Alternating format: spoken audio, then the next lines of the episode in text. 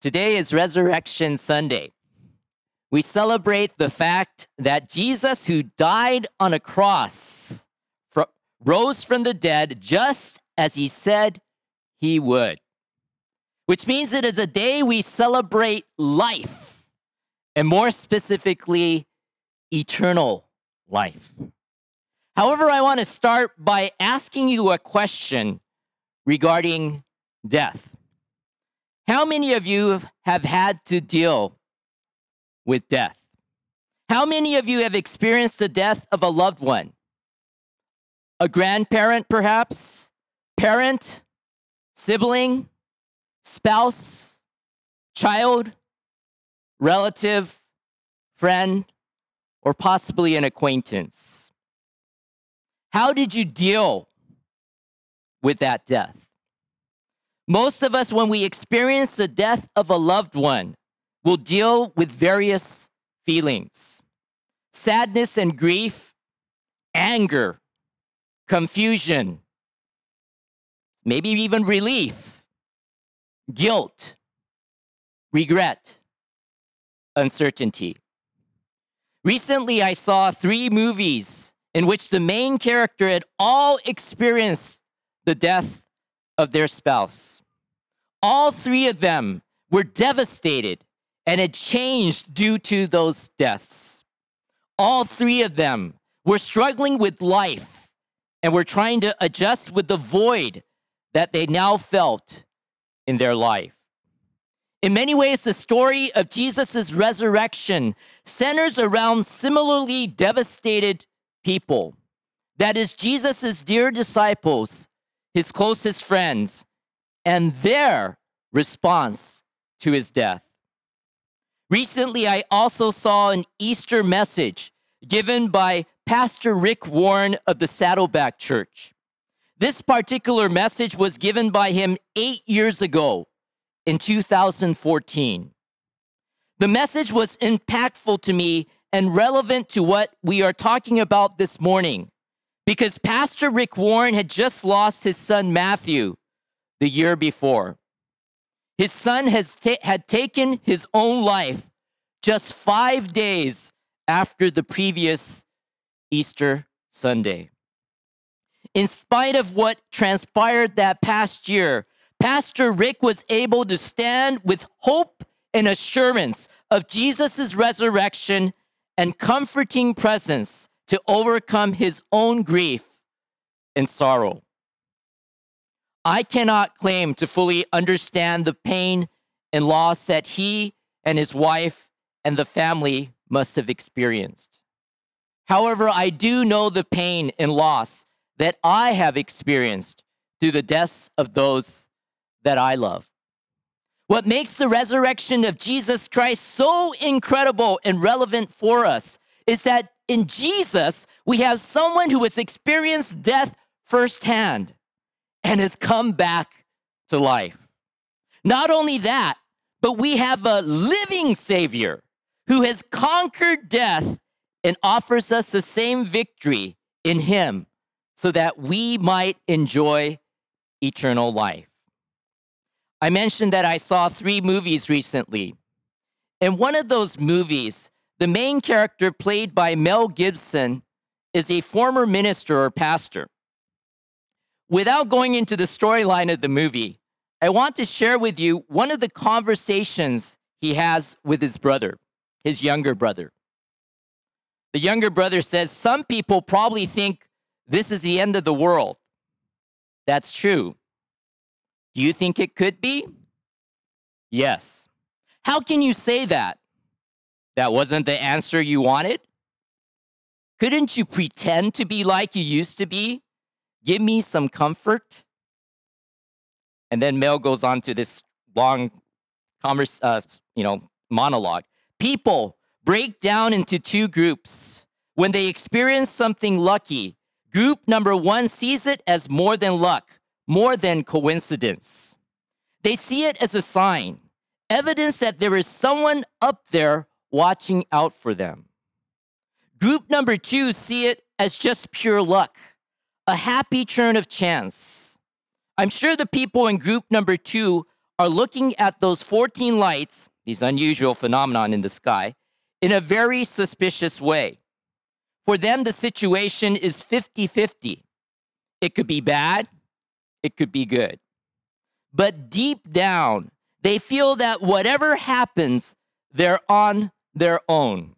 And that fills them with fear. Yeah, there are those people. But there's a whole lot of people in the group number one. When they see those 14 lights, they're looking at a miracle. And deep down, they feel that whatever's going to happen, there'll be someone there to help them. And that fills them with hope. See, what you have to ask yourself is what kind of person are you? Are you the kind that sees signs, sees miracles? Or do you believe that people just get lucky? Or look at the question this way Is it possible that there are no coincidences? Which are you? When you read the biblical account of Jesus' resurrection, do you see it as a 50 50 neutral event, or do you see it as a miracle? Do you see it as a random act of chance, coincidence, or do you see it as a mighty and pers- purposeful act of God? Does the resurrection fill you with hope in knowing that there is a God who intervenes graciously and powerfully in history? Do you believe that Jesus was resurrected? Or do you ignore and dismiss it altogether? Not sure. John 21 through 10 records one of the accounts of Jesus' resurrection. In this scripture passage, there is mention of three people who came to Jesus' tomb on that first Sunday after Jesus died on the cross and was buried. Each of them came to the empty tomb, and each of them noticed certain things. In fact, the word saw is found four times in this passage. Each of them saw evidences of the tomb being empty. That is, they saw that Jesus' body was not in the tomb. They also took note of various things related to Jesus' body missing in the tomb, but they responded differently to what they saw. Starting with verse 1, it says, Now on the first day of the week, Mary Magdalene came early to the tomb while it was still dark and saw the stone already taken away from the tomb. So she ran and came to Simon Peter and to the other disciple whom Jesus loved, and said to them, They have taken away the Lord out of the tomb, and we do not know where they have laid him. Mary Magdalene's conclusion in first seeing the empty tomb was that Jesus' body was stolen or taken away somewhere. This is interesting because in the Matthew account of Jesus' resurrection, it is recorded that the Jewish leaders gave a large sum of money to the soldiers and said, You are to say, his disciples came by night and stole him away while we were asleep. While Mary Magdalene initially thought Jesus' body was missing because it was stolen by those who opposed Jesus, those who opposed Jesus started a rumor that Jesus' body was stolen by the disciples in order to cover up his resurrection. We read on So Peter and the other disciple went forth, and they were going to the tomb. The two were running together, and the other disciple ran ahead faster than Peter and came to the tomb first. And stooping and looking in, he saw the linen wrappings lying there, but he did not go in.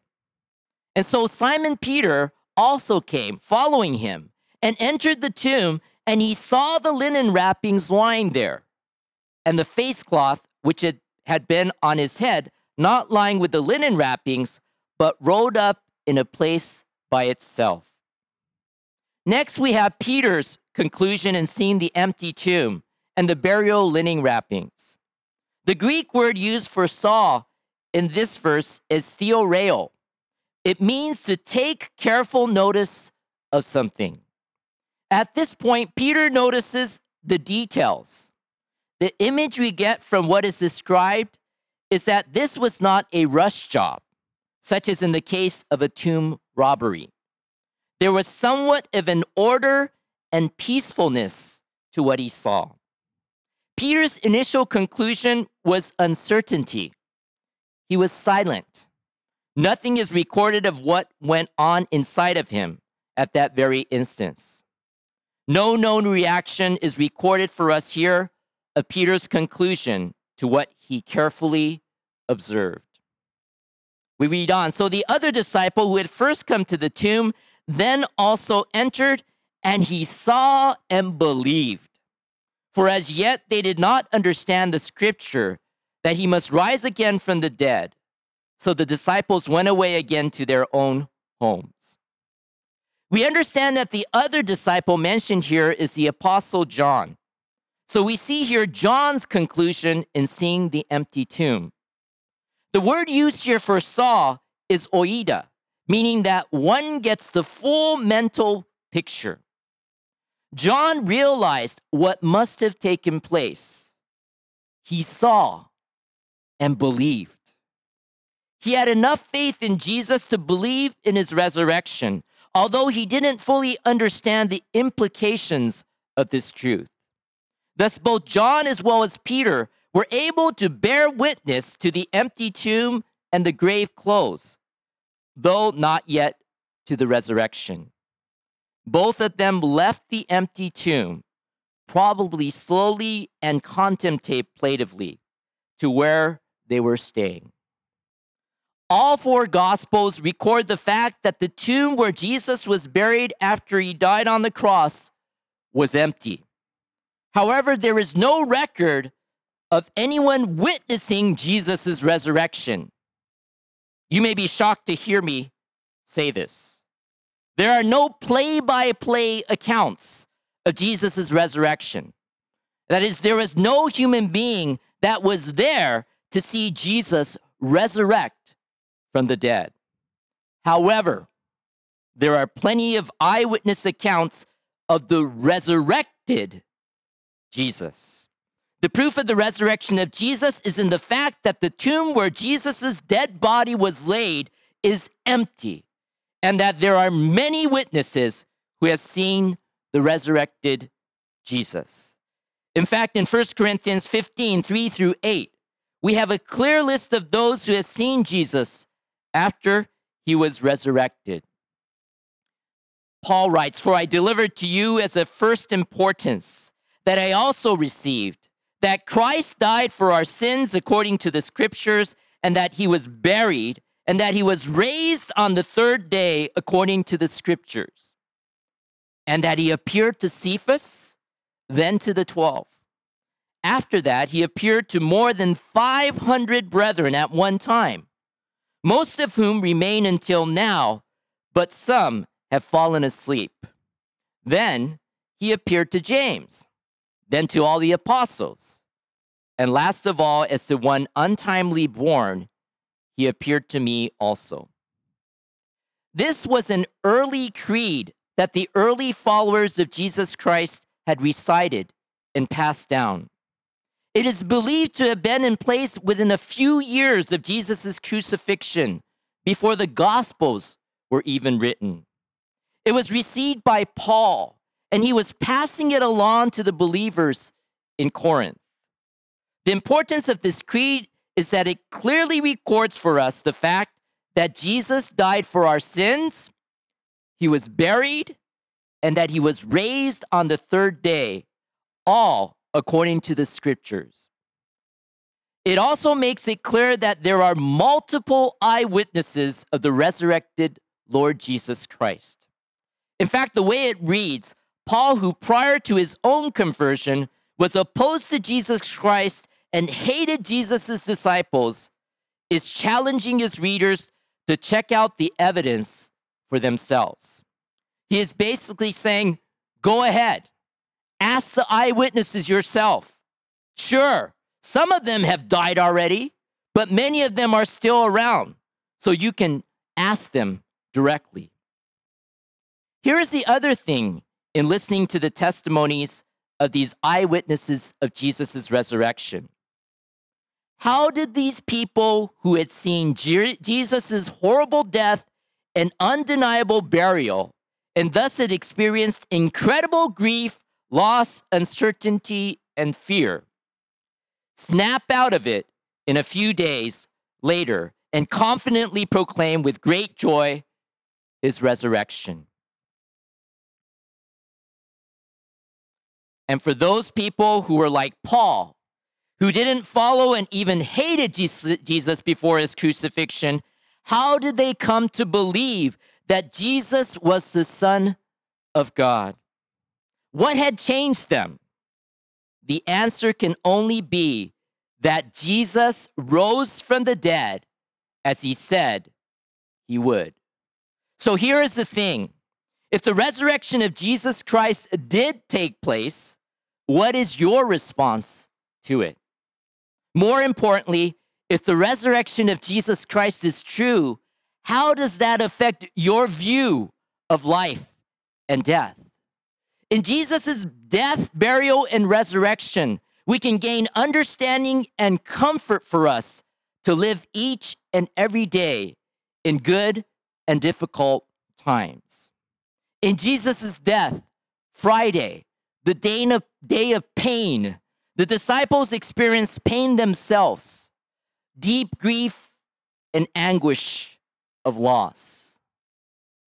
Yet none of us can claim that we have experienced pain such as Jesus has. Jesus knows our pain because he bore all of it upon himself. He knew physical pain. He was flogged to the point of suffering the effects of losing a large amount of blood, what is medically referred to as hypovolemic shock. He then experienced pain unthinkable as he was nailed to the cross. Death on the cross is basically by suffocation. Jesus had to push himself up with his feet that were nailed to the cross just to take a breath. Can you imagine trying to do this when you have already lost a large amount of blood? When he finally died upon the cross, basically he died of a cardiac arrest. His heart just stopped. Jesus also knew emotional pain. The Son of God was mocked by the Jewish religious leaders. He was mocked by the Roman soldiers while being dressed in a royal robe and wearing a crown made of thorns. He was jeered and insulted while hanging on the cross by one of the criminals who hung next to him and by the religious leaders who were watching him. And what about his disciples? Well, one of them betrayed him, another had denied him three times. The rest of them basically abandoned him when he got arrested and did not stand up for him as he went on trial. Jesus knows the pain of degradation and abandonment, of being all alone. Worse yet, Jesus knew spiritual pain. The Son of God experienced the unthinkable. For though it was for a brief time, he experienced the deep agony of being separated from the Heavenly Father as he declared while on the cross, My God, my God, why have you forsaken me? Why such separation?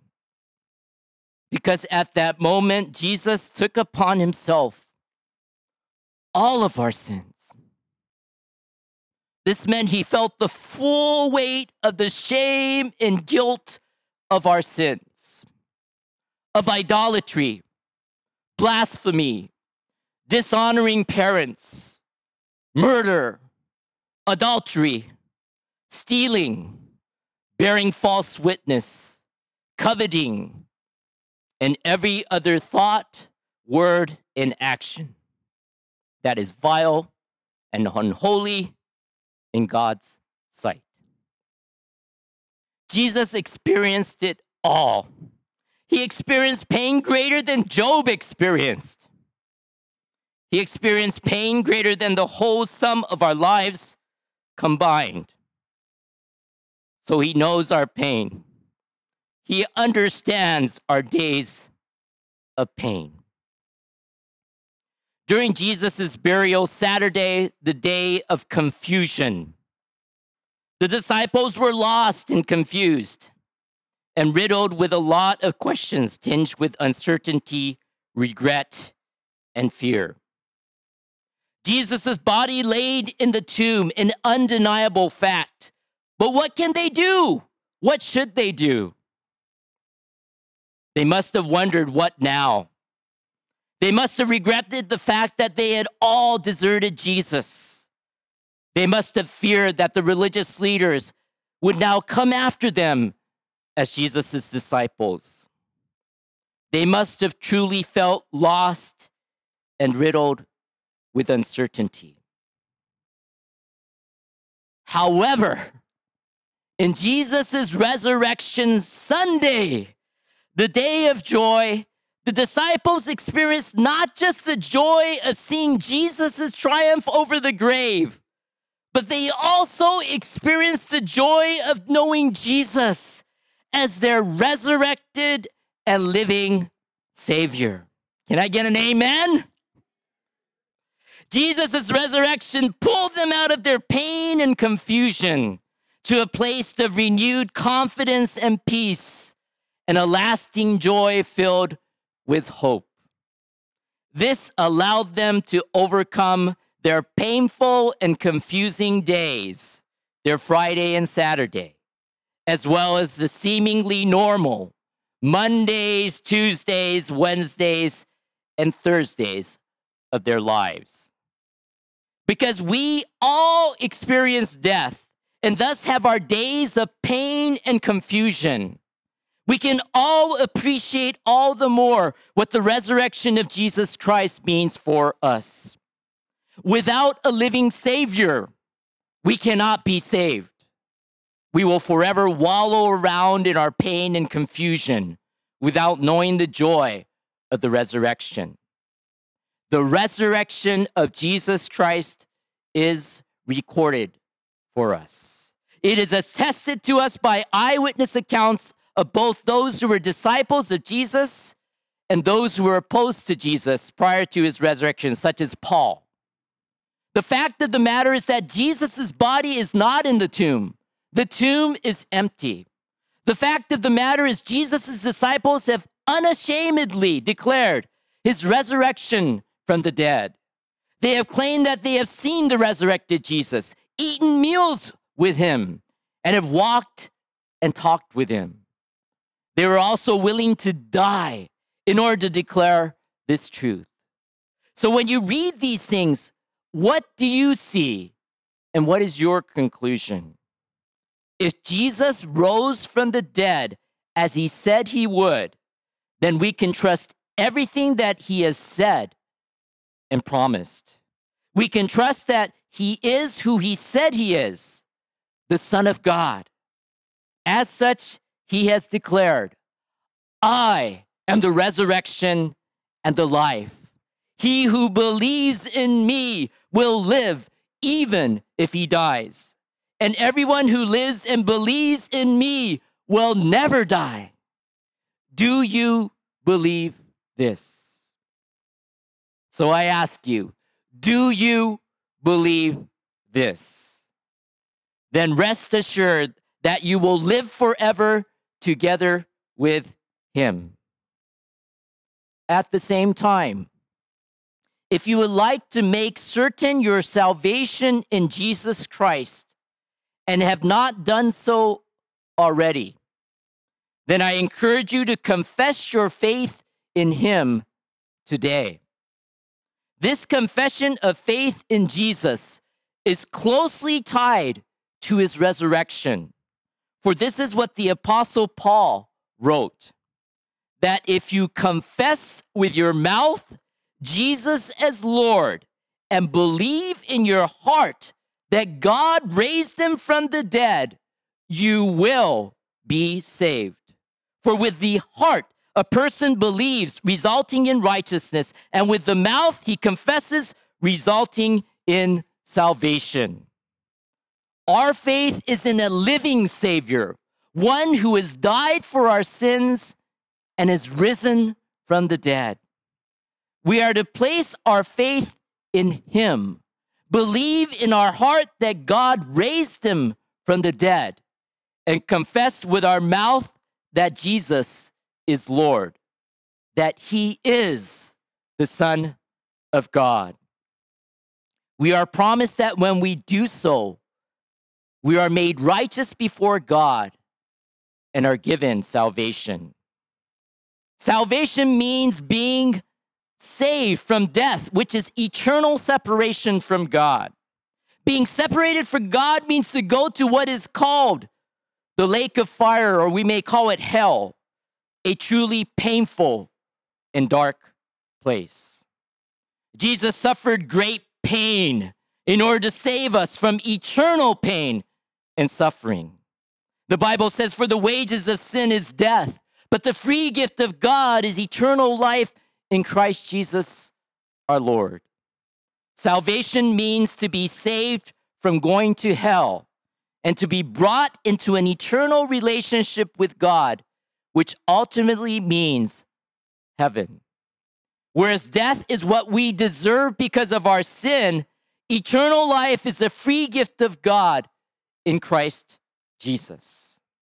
It is free to us, but very costly to God because it meant Jesus paying for the wages of our sin through his sacrificial and painful death on the cross. Today is Easter Resurrection Sunday. And the resurrection of Jesus speaks of his power as the Christ and Son of God, being victorious over both sin and death.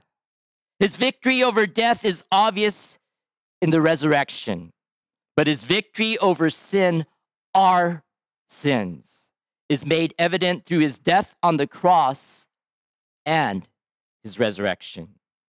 Jesus' resurrection should give us comfort and joy to live by faith and testify concerning him. The truth of his resurrection can also be observed in us who profess faith in him as we joyfully live with the hope of Jesus' resurrection, even during our most painful and confusing days. Jesus is risen. He is risen indeed. Let's try that again. Jesus is risen. He is risen indeed. Let us pray. Our gracious Heavenly Father, we are in awe of your Son, Jesus Christ. 恵み深い父なる神様、私たちはもう イエス様のことを考えればもう本当に心がいっぱいであります。We are so grateful for Jesus' death on our behalf. イエス様が私たちのために十字架にかかって死んでくださったことを心から感謝いたします。And we are grateful for Jesus' resurrection. そして神様ご自身がイエス様を蘇らせたことを心から感謝いたします。Thank you for the promise of eternal life through your Son Jesus Christ. イエス・キリストを通して与えられる永遠の命の約束を心から感謝いたします。Father, fill us with the hope and joy that comes from knowing Jesus as our living Savior and Lord. どうか私たちに神様の喜びと希望がこのよみがえられた生きた救い主であるイエス・キリストを覚えることで、え心の中が満たされますように。Father, we are so grateful that we can declare Jesus is risen. 今日イエス様がよみがえられたと宣言できることを心から感謝いたします。May you continue to bless us this day and bless us every day, even in our painful and confusing, days. 神様どうか続けて私たちの日々を祝福してください。私たちの苦しい、また物事がよくわからない混乱している日のうちにもどうか働きかけてください。We thank you and pray these things in the one who made it all possible.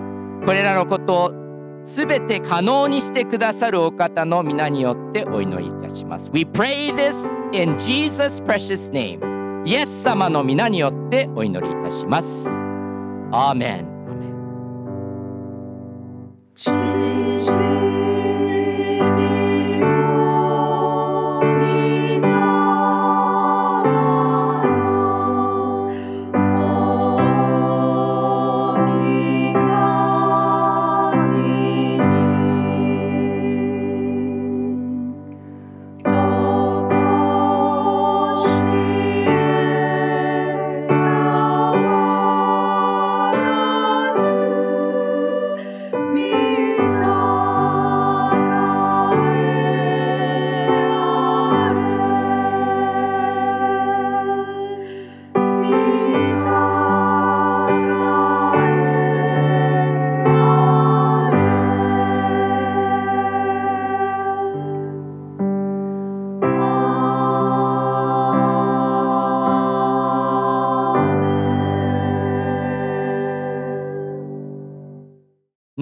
the grace of our Lord Jesus Christ, that has brought about the forgiveness of our sins through his crucifixion and eternal life through his resurrection, the love of God the Father, who sent his Son to die for our sins and powerfully raised him from the dead, and the fellowship of the Holy Spirit that enables us to live in the power of Christ's love and resurrection.